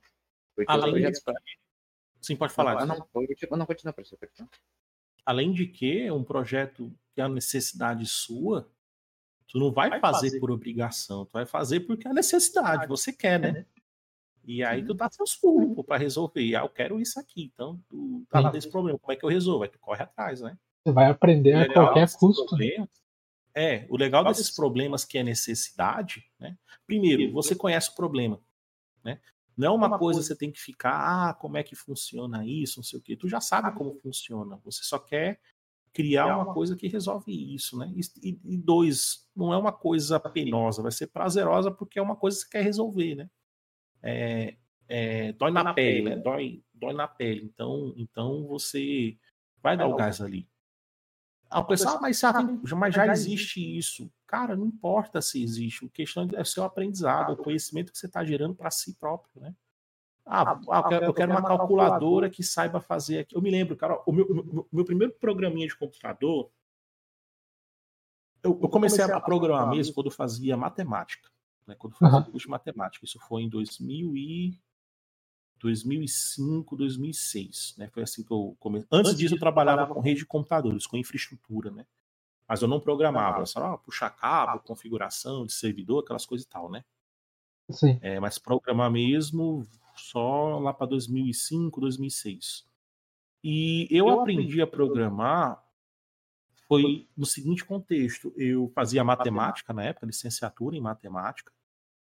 É... E eu estava com as minhas tardes livres, eu não tinha nada para fazer à tarde. Não tinha nada para fazer à tarde. Ah, falei, ah, então eu vou estudar alguma coisa. Já que eu estou aqui pouco nada, nada então eu aprender alguma coisa aqui. É o que eu falei. Então vamos fazer o seguinte: já eu estudar alguma coisa, vamos estudar uma coisa que eu aproveite na faculdade. Aí eu, peguei a grade do curso e vi e comecei a olhar quais são as próximas disciplinas do próximo semestre. O que, que eu vai, vai cair no próximo semestre? Né? Aí eu comecei a olhar falei, deixa eu pegar uma coisa do próximo semestre, porque eu já começo a adiantar, entendeu? Que aí quando for cursar a disciplina, é, eu vou me esforçar menos nela e vai sobrar tempo para as demais. Né? Essa era a minha. Esse era o meu problema, entendeu? É adiantar né, os problemas que eu tenho na disciplina, eu adiantar, para ter logo, para depois só, só tá lá mesmo só para dar presença, fazer as provas e pegar nota, entendeu? Para sobrar tempo para ajudar para as outras. E aí, uma, uma das disciplinas na matemática, que foi curso matemática, é a disciplina de programação. Só que no meu caso era licenciatura em matemática, não era bacharelado. Aí tinha uma disciplina de programação. Aí eu falei, ah, vou, vou. O pessoal fala tanto disso aqui, eu vou estudar, né? Aí eu, beleza. Aí eu peguei a emenda do, da disciplina, o projeto da disciplina, o projeto de ensino. E lá no projeto de ensino dizia que a linguagem de programação, que era 20, era Pascal. Sim. Aí eu, beleza, então vamos lá, como instalar Pascal? Aí eu fui lá no Google, como instalar o Pascal, né? Aí eu comecei, eu peguei o livro, né? Eu peguei o livro na biblioteca, na biblioteca peguei o livro, era, era nem um livro, né? era um papiro, né? Era um tomo, né? Com vários papiros lá costurados, que era da época, da época do Império Romano, o livro lá de Pascal, né? Velho pra caramba, né? Se você soprar, saía poeira infinita dele. Sim. Então peguei lá o, os papiros do Pascal, né? Levei para casa Aí comecei a ler, né, como instalar e tudo mais e tal. Procurei na internet os instaladores, né, e tudo mais. O livro era antigo, o livro, eu estou falando de 2005, 2006, né, o livro acho que era da década de 80. Né? Então ele mostrava muito como instalar do jeito daquela época. Eu instalei do jeito que estava lá no livro e comecei. E comecei, tá entendendo? E comecei. Ah, um if, um Eu me lembro que quando eu estudei por conta própria, eu não entendia como funcionava o while. Eu entendi o if sozinho, o for e tudo mais e tal, mas não entendi o while. Só vim entender o while quando entrei na faculdade entendeu? De sistemas de informação. E eu comecei a estudar isso e tal e tal. Falei, beleza, e o que é que eu vou fazer? Ah, rapaz, eu vou fazer uma coisa aqui, eu vou fazer uma calculadora de equação de raiz da equação de segundo grau. Vou pegar a fórmula de Bhaskara e vou implementar. Uhum. Foi o meu primeiro programinha. Programinha. Resolver a equação de segundo grau. Mas quando eu fiz a primeira vez funcionar, bicho, eu me lembro a felicidade, cara, que eu fiquei na época de ter feito aquilo ali. Aí eu comecei a pegar, ah, massa, agora vamos fazer aqui o programinha de calcular a área de um círculo, a área de um não sei o quê. Aí comecei a pegar as equações matemáticas que eu conhecia, que eu mexia, e fazia isso, cara. E fui, fui fazendo, fui fazendo, fui fazendo, e fui ganhando aí já um pouquinho de experiência, entendeu? Tanto que quando eu cheguei no primeiro semestre, é porque depois eu, eu, eu não concluí o curso de matemática, aconteceram uns problemas pessoais na minha vida que eu acabei deixando a faculdade de matemática de lado e acabei indo para sistemas de informação. Tanto que no primeiro semestre de sistema de informação foi o semestre que eu mais vadiei na faculdade, porque eu já sabia tudo lá. Né? Tinha a parte de matemática, cálculo, cálculo, matemática, disciplina de ética, já tive ética lá também lá no, no na matemática, tinha de, a de programação, também era com Pascal, então, ah, que besteira. Só uhum. a única coisa que eu aprendi na disciplina foi o while, eu não, eu não entendia como usar o while. Eu aprendi lá, lá né? Sim. E pronto. Né? Mas, Mas eu comecei assim, resolvendo coisas para mim. Por que, por que eu coloquei essas continhas? Porque às vezes eu tinha que fazer as, eu tinha que resolver muito exercício na mão. Aí eu achava chato ficar fazendo essas continhas, então meio que fiz uma vários programinhas de, de, continhas que eu precisava ficar utilizando. Eu chegava no computador, passava os parâmetros, ele me dava a resposta e eu aproveitava, entendeu? Sim, sim. E aí foi. Ah, Aquele é. negócio de você gastar cinco horas para você fazer uma. de você automatizar. Não, de é. você pegar uma tarefa que você fazia em cinco minutos e automatizar ela em cinco horas. É. Mas são cinco horas prazerosas. São cinco horas prazerosas. Sim. Porque depois, acho que a satisfação, é como o Cadu falou, como o Cadu falou no chat, essa felicidade não tem preço, né? Porque são cinco horas que tu vê ali depois, você se sente recompensado pelo esforço das cinco horas que você teve, Ederson. Sim. Sim. E isso, isso realmente não tem preço. Não tem preço, cara. É esse prazer de você fazer algo, né? Que você não achava que era possível. Depois, quando tu faz, você senta ali, né? Puta que pariu, macho, eu fiz esse negócio, cara. Massa. essa felicidade, essa, essa, esse orgulho de si próprio que você tem, cara, isso é fenomenal, pô. E isso vicia, isso vicia tanto que o cara quer buscar mais, quer aprender mais, para ter essa sensação constante. E essa, essa felicidade que eu falei que o nosso cérebro ele guarda, essa sensação de boa, né? Ele, ele, ele guarda esse sentimento bom, e se você ficar buscando esse sentimento bom, né? Aí ele entende que aquilo é valioso e ele acaba fixando isso no cérebro, na memória de longo prazo, entendeu, Tonho?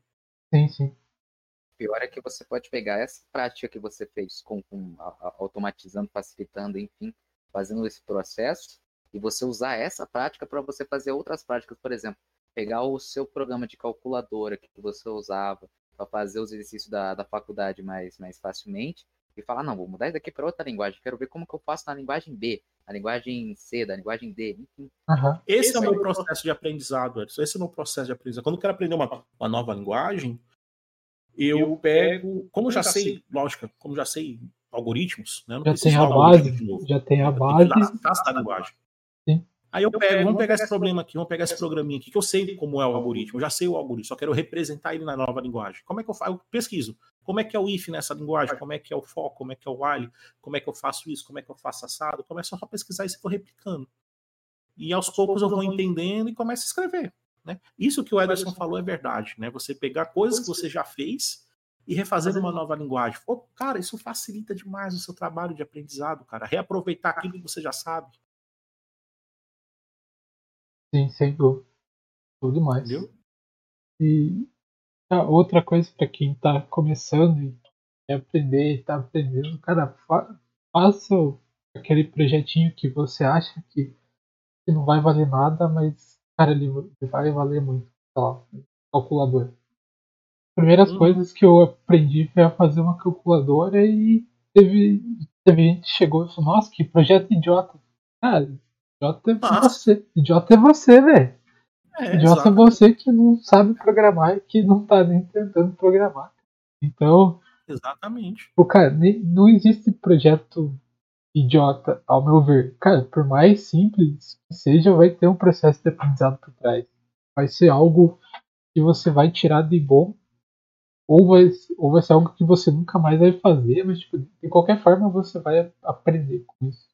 Não sei qual, o que, que vocês acham né, de projetos assim. Qual a opinião de vocês? Não, é, eu tenho a mesma opinião que você acabou de falar. Não, não tem projeto idiota. Né? É, é um projeto como outro qualquer, pô. O fato de ser. Por mais que você faça assim, vou fazer um programa fazer 2 mais 2. Ah, eu, não vou nem ler, eu não vou nem ler do teclado, eu vou escrever direto lá hardcoded. Mas para tu fazer um programa, fazer isso, te dar o, o resultado 4, né? 2 mais 2 igual a 4. Tem tanta coisa ali envolvida, cara, né? Por exemplo, você fazer um Hello World, né? Fazer um Hello World, cara, é uma coisa tão, tão significativa dentro da linguagem de programação, porque tu tem que configurar todo o ambiente né, do compilador e interpretador da linguagem, você tem que configurar lá o editor de texto, a IDE, né? E depois você pegar, escrever um código e compilar para ver se deu certo. O Hello World não é só aquele aparecer ali o Hello World na tela, mas significa que tudo que você configurou ali para fazer aquilo, aquilo ali funcionar, está funcionando.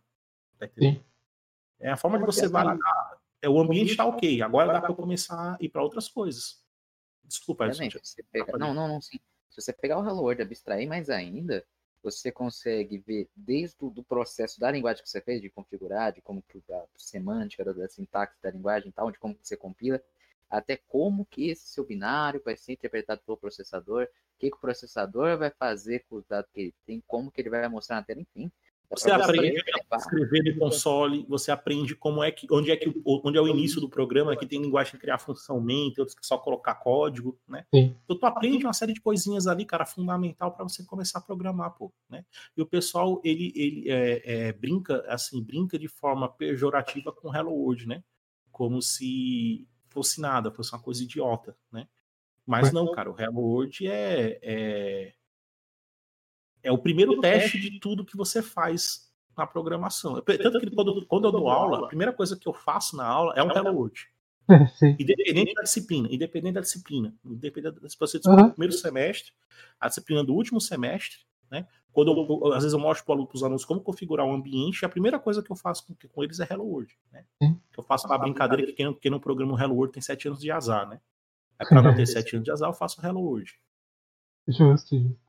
É, é, é o começo, né? Teu primeiro contato com a linguagem. Então é, é bem válido. Acho Uhum. bem. Acho bem válido mesmo.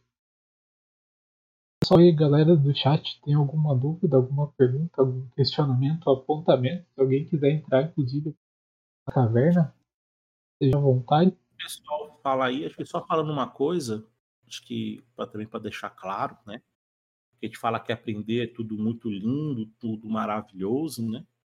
Mas aprender, né, é um processo doloroso.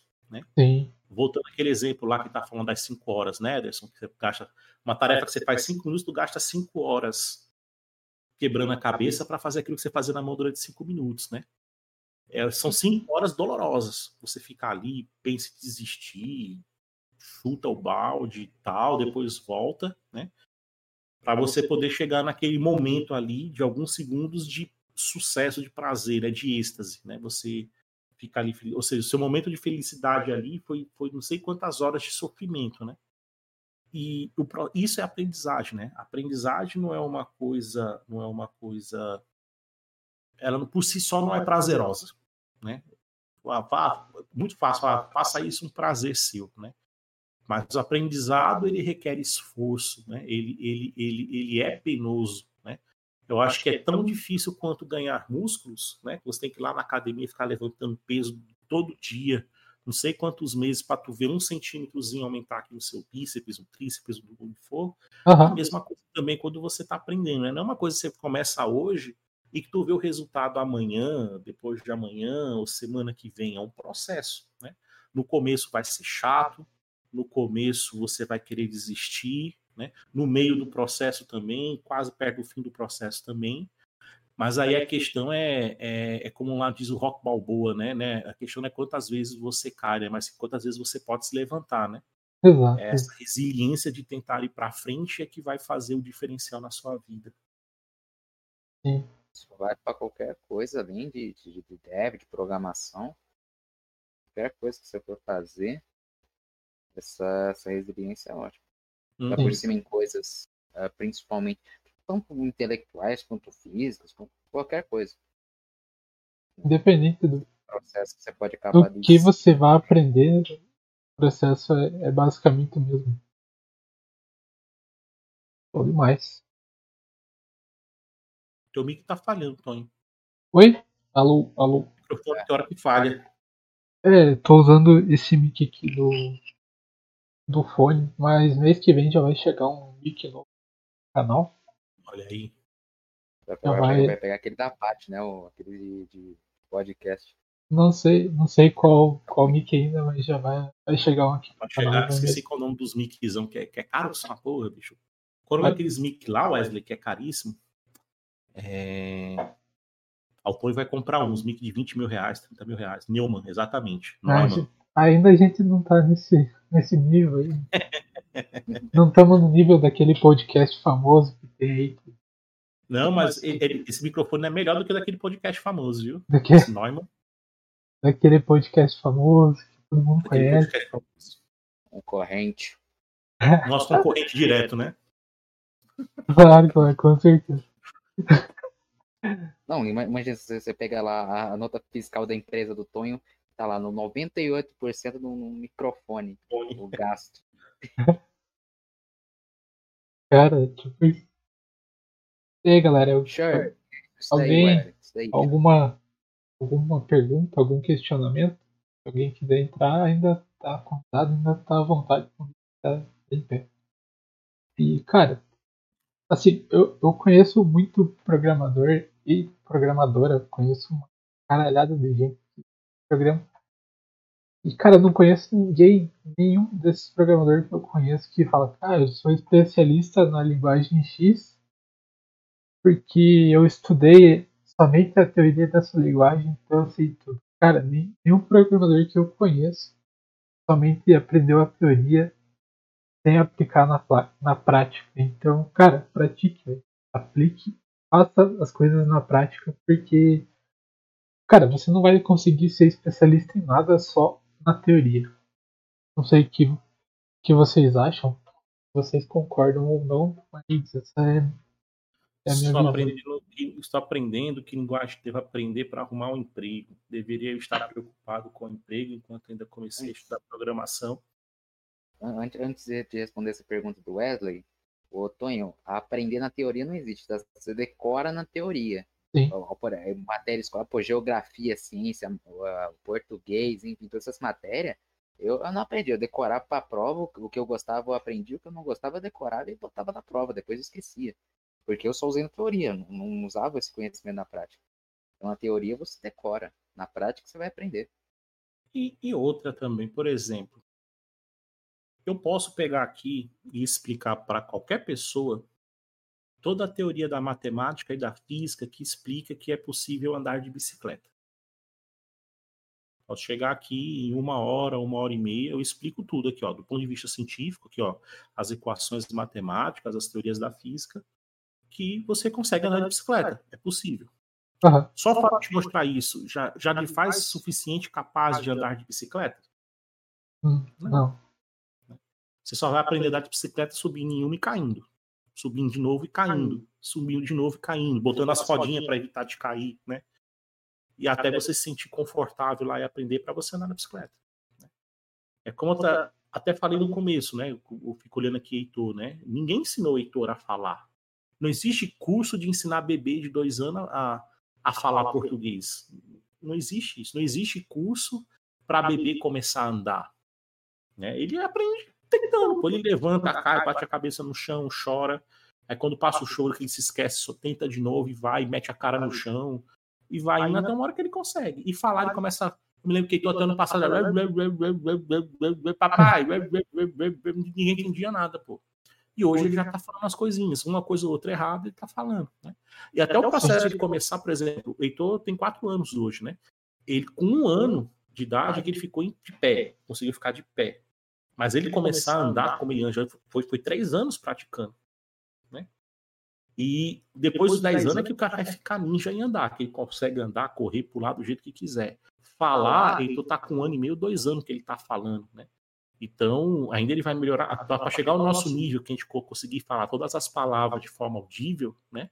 E de forma inteligível, né? Ainda vai alguns anos para ele, mas é engraçado que ele não teve nenhum curso. Isso, isso falando do meu filho, que é um, o exemplo que eu estou vivendo, mas essa mesma coisa foi comigo, foi com o Edson, foi com o Tony, foi com qualquer outra pessoa. Né? Então, aprender, a teoria, ela, a, o que é que vale a teoria no final das contas? É você entender o comportamento. Né? Quando você estuda, por exemplo, teoria da gravidade, né? teoria da gravidade, ela te explica como a coisa funciona do ponto de vista matemático. Né? Só que aquilo tem que pegar e aplicar no mundo real, porque se só ficar na matemática não vale porra nenhuma. Tá entendendo? Então, quando o, o cara vai construir alguma coisa que a gravidade é importante, aí ele sabe ali como é que ela funciona para poder evitar aquele efeito naquilo que ele está fazendo, por exemplo. Né? Então a teoria é só para você saber por que, que você faz daquela maneira, né? Por que, que se eu vou fazer dessa maneira é certo e fazer da maneira A é errado, né? O, o, o que que justifica eu seguir essa linha de raciocínio e não seguir aquela outra? Mas independente disso, macho, é a prática que você aprende, né? Você pode pegar pessoas, né?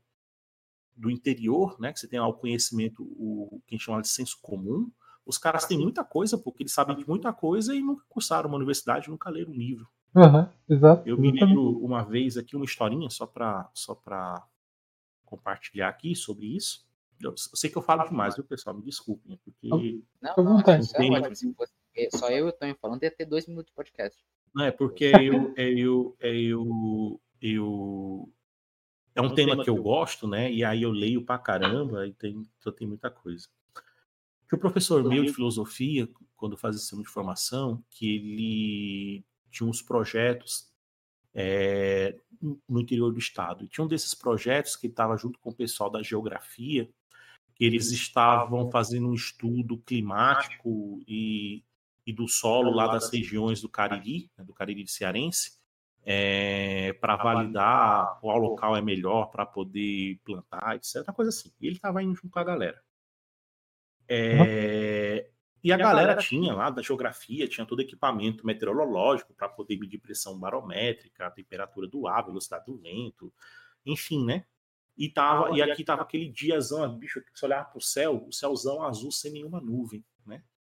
E os caras montando equipamento para poder fazer a céu aberto, né? Para poder fazer lá os testes e tudo mais. E daqui a pouco passou um senhorzinho, né? Com, com o seu jumentinho, né? Passando lá, ele parou um tempinho, ficou olhando lá o pessoal. Aí se aproximou. Aí falou: vocês, vocês, vocês estão sabendo que vai chover, né? Aí o pessoal olha se aproxima pro céu, nenhuma nuvem lá e tal. Como assim vai chover? É, daqui a pouco vai chover.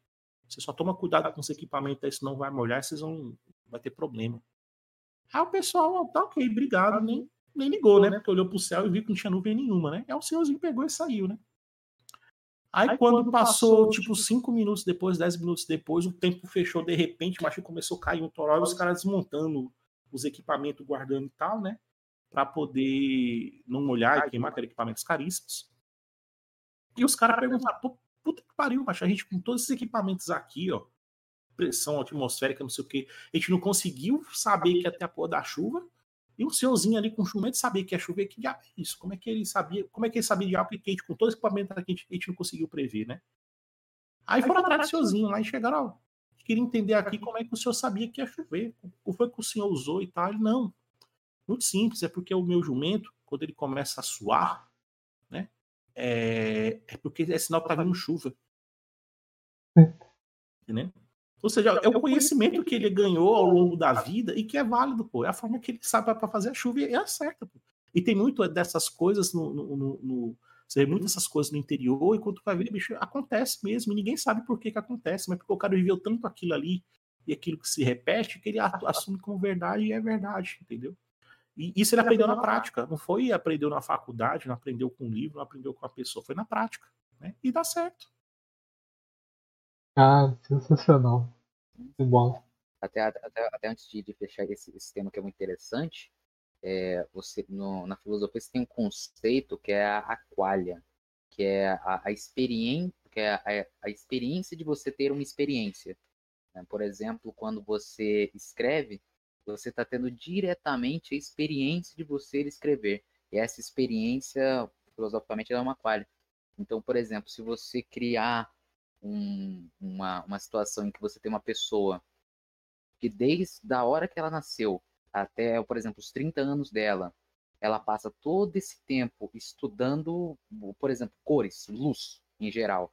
Ela vive em um lugar completamente fechado, que não, que tudo é, é preto e branco, não, não tem, é totalmente cores neutras, não tem vermelho, azul, nenhum objeto. Uhum. Essa pessoa ela vai passar desde a época, desde do, da hora que ela nasceu até os 30 anos estudando cor, então, estudando cor e luz, né? Então, é, o espectro eletromagnético, como que, ó, o, como que os cones, os bastonetes do ouro captam luz, enfim. Uhum. Só que em todo esse momento ela não vai ver cor nenhuma. Então, essa pessoa, ela só sabe sobre uhum. as cores e a luz. Só que ela não teve, só que ela não sabe a cor. Ela não teve a qual a experimentação ela disso. Ela pode falar ela... das cores, vai falar sobre as cores. Exatamente. Exatamente. E só no momento que ela vê alguma cor que ela vai ter a qualha daquilo, que ela vai ter a, experiência daquilo. Então, a única forma de você aprender algo, de você ter a experiência de algo, é se você praticar esse algo. Não tem como, como você. Comentando ali o nosso querido Ederson já falou da filosofia, né? é, como Schopenhauer fala, né, a experiência vivida ela é muito diferente da experiência falada, da experiência contada, né?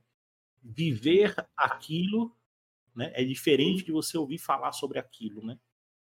Então, fazer, ter a experiência do fazer, né? Independente se fez certo, se fez errado, mas só o ato de fazer te, te agrega muita coisa.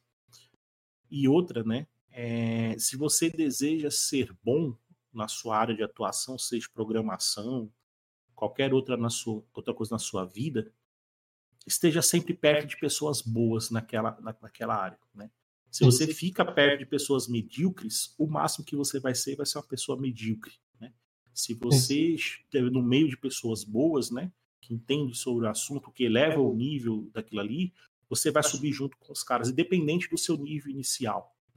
Não importa o quanto que você sabe, no momento que você está junto com pessoas, né, que sabem mais do que você, o seu crescimento é muito mais rápido, entendeu? E se você tiver pessoas que sabem tanto quanto você, o seu crescimento é muito mais lento. Então, se você deseja aprender isso, né, por isso que isso é outra vantagem também da, da faculdade, que ela te dá esse, esse, essa oportunidade de você estar com outras pessoas, né? Vai ter pessoas boas, vai ter pessoas ruins. Aí você escolhe com quem você quer se associar, né? Mas ele te dá a oportunidade de estar com pessoas boas e você crescer ali rapidamente. Show, show demais. É isso. Caramba. E. Pergunta do... Vamos voltar para a pergunta do Wesley, que o professor começou a ler a pergunta do Wesley e a gente viajou. E conhecimento dessa galera. Hum, cadê, cadê? É que, você, é que eu ia responder, mas mudou aí o assunto aí. Galera programadora. Estou aprendendo que linguagem devo aprender para arrumar emprego. Deveria estar eu preocupado com o emprego enquanto ainda comecei a estudar a programação? Não. Não esteja preocupado não. com o emprego. Esteja preocupado em estar preparado para quando surgir a vaga de emprego. Exato. Também sou dessa, dessa teoria. Se você puder estudar, se você puder estudar sem se preocupar com o emprego, sem se preocupar em ter que ganhar dinheiro para pagar as contas, aproveite é, aproveite esse tempo para você estudar, melhorar a sua qualidade técnica e ter é, experiência em relação à linguagem de programação, fazendo pequeno, essa experiência de trabalho, faz projetinhos, que isso conta para caramba. Depois que você já estiver preparado para uma vaga, aí você começa a se preocupar com o emprego, com o que, é que o mercado está pedindo e etc. Né? Como eu falei, eu comecei, a, a primeira linguagem de programação que eu aprendi foi Pascal. Né? E Pascal hoje quase ninguém Ninguém fala mais em Pascal hoje em dia, né? Só quem programa em Delphi, né? Que é a linguagem da Object Pascal. Sim. Mas isso não me impediu depois de eu aprender outras linguagens de programação, né? Até chegou um ponto que eu escolhi Java, né? A linguagem que eu mais me aprofundei, que eu mais tenho tenho tenho conhecimento, né? É, é Java, né? Trabalhei muitos anos com Java, fazendo aplicações web, aplicações desktop, aplicações mobile, né? É, e por que, que eu escolhi Java? Porque eu tinha vaga. olhei para o mercado, Aí o mercado o que é que está pedindo? Está pedindo Java. Todo mundo falava que precisa de Java, precisa, nós programador Java. Se você, se você suspirar, né, falar Java, já aparece 30 vagas de emprego na sua frente. É, então eu vou aprender Java. Entendendo? Ainda por, ainda por sempre que eu volto naquele assunto de, de você ter um aprendizado que você se diverte. Porque se você se preparar diretamente para um emprego, você não vai se divertir. Uhum. Aprendendo, praticando, enfim, não. Se você, se, se você aprender aquele praticar por, por livre espontânea, não necessariamente espontânea, mas por livre vontade, vai ser muito melhor. É. E outra, você está começando a estudar uma coisa que tu nem sabe se vai gostar para poder. Porque você trabalhar numa. Bicho, acho que assim, você escolher um trabalho, né? Vou trabalhar com isso na minha vida. É uma decisão muito, muito muito forte. Porque o pessoal pensa muito no lado financeiro, né? Porque, obviamente, precisa trabalhar para ter dinheiro para pagar as contas, comprar comida, roupa e etc, né? Mas é uma coisa, cara, que tu vai ali, tá oito horas por dia, né? Sim. Todas as semanas ali fazendo, cara. Aí tu fazer só simplesmente por dinheiro, não porque você gosta de fazer, eu acho muito complicado. Então acho que é bom você começar a programar, a fazer esses programinhas, até para ver se você gosta, porque você vê isso aqui não é para mim, tu já para e pula para outra, pô. A vida é muito curta para a gente gastar tempo com coisas que não nos, nos dá retorno nenhum. Sim, sensacional. Ah, show de bola. Isso aí, o episódio está ficando já meio longo, um pouco, um pouco grande demais. Pode, pode, pode mandar pergunta aí, mais pergunta aí. É, ou, se, ou, ou é, se quiser, depois o nosso. Quem tá aí a nossa gravadora, a nossa gravadora aqui, Ederson Developer de 14 anos, edita e, e a gente sobe Edson lá, Records, né? lá no Edson YouTube. Records, Deninho Records. É isso. Não, eu tenho, eu tenho, que editar o episódio, tenho que fazer os cortes, fazer thumbnail de cada corte, é show demais, hein? Presente de aniversário que a gente tá ligando. Não, contratar um estagiário agora, vou precisar. Sim. Todo mais. Uh, aí, ó. O, D, o DV Noob. Eu sou professor. É a, a dele, o Tonho, já que você não viu. O Tonho é CEO de MEI, né? Nossa. Eu sou professor universitário, o outro não tem idade para ter carteira assinada ainda. Bom, teoricamente, eu posso ser pequeno aprendiz agora. Agora pode, né? Agora, agora, agora já pode, a partir de... E o, e o Tonho tem uma empresa, né? CEO aí de uma, de uma grande MEI. Eu de MEI, prestador de serviços para prestador de serviços para essa área de tecnologia. Agora tá com 14, Wes. Agora ele pode ter. Não, com 14, Wes. Com 14, menor aprendiz com 14. Com 16 já pode ter uma carteira de trabalho e, e já ser contratado como estagiário, coisas assim. Com 19 ele já tem uma empresa, com 21 já é milionário. Isso aí é a carreira do, do Ederson. Discordo totalmente, DVNoob. Sim. CLT, para quem não quer ser empresa e quer ser trabalhar na vida, é muita coisa assim. Tem gente é. que não quer ser empresário. E pronto. Sim, então, para essa pessoa, a CLT é muita coisa. Essa, essa, esse é o tipo de discussão para um próximo podcast serve, sim, aí. Tá... Porque quando eu trabalhava eu era CLT e me serviu muito bem na vida. Tinha lá minhas coisas direitinho, meu FGTS, meu INSS, minhas férias. Ficava tudo bonitinho. Para mim serviu muito bem. Sim, sim. Esse é, um, é o próximo Exatamente. episódio aí. A galera já tá adiantando episódios aqui do, do né? podcast. Quando eu sou acomodado, CLT não é bom para acomodar. Quando eu sou acomodado, questão de acomodar é, é, uma, é uma decisão pessoal do indivíduo. Se ele assim é. quis, não precisa ser CLT, não. Sim, Tem gente que é acomodado sendo empresário, que é acomodado sendo estudante, ah, acomodado sendo de qualquer coisa na vida. Né? O fato de ser CLT significa que a pessoa é acomodada. Sim, sim, realmente. Eu tô queimando a largada aqui, que vai é. um não, episódio mas, programado para outro momento. Se todo mundo fosse não, mas, empresa, mas vale a pena, mas é funcionário. Se todo mundo se fosse, fosse funcionário, se não fosse funcionário, não teria empresa também, né? Porque é. não teria, teria ninguém para ser empresário. Não teria nenhuma mão de obra. Ou mão de código. Tô nervoso não, cara. Tô nervoso não. Não viu nervoso não. Ah, o, cara, o, Chico, o Chico fala, não, não vou, não vou poder participar do podcast. Tá aí, ó. Tá aí, ó. Tá aí agora. Chico, entra, aí. Entra, Chico, entra, aí, Chico, rapidão. Você Mas é uma discussão legal sobre isso a gente fazer depois um podcast, viu, Tony? Sim, sim, já tá lá, na, já tá nos próximos. Um pouco fora do, de assunto aqui, mas o Tony te mandou os, os, o, a tabela de tema que tem? Mandou, mandou, mandou. Aí, ó. Já, já pode anotar. É. A gente tem programado pelo menos pelo menos 40 podcasts. Então esse aqui é apenas o terceiro.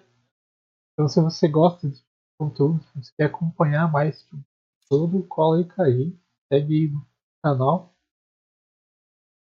Tá aí o link, ó. Se inscreve aqui. Ativa o sininho para não perder nenhuma notificação. Deixa o like. Cara, eu sempre quis dizer isso. Sempre quis falar isso e agora eu, eu posso. Então. Inclusive, você que tá vendo esse podcast, dá, dá like aí, ó. Manda um comentário, tá no Spotify, manda um coração no podcast. É, Faz esse negócio, pô.